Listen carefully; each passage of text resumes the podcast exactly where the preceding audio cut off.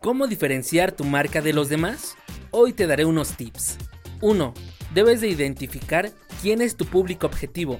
Niños, jóvenes, adultos. ¿Por qué? Porque no es lo mismo diseñar para un niño como para un adulto o un adulto mayor. 2.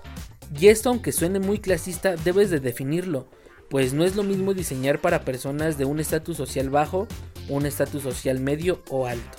Punto número 3. El branding o identidad de marca. En este punto vamos a profundizar un poquito más, pero no del todo, porque es un tema demasiado extenso. Solo vamos a tocar 4 puntos del branding. Punto número 1 del branding. ¿Cómo quieres que te vea tu audiencia? ¿Intelectual? ¿Alegre? ¿Juvenil? ¿Energético? ¿Innovador? ¿Experimental? ¿Cómo quieres que te vean? Punto número 2 del branding. Debes de saber definir paleta de colores. Punto número 3.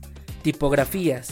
Cuando se juntan las tipografías y el color, automáticamente te recuerda una marca. Punto número 4. Y esto aunque suene demasiado obvio, debes de saber elegir un nombre. Pues bien, el nombre debe de ser corto y fácil de recordar. ¿Te gustaron estos tips? Sígueme para más contenido y recuerda que estamos creando podcasts donde hablamos y profundizamos de estos temas. Bye.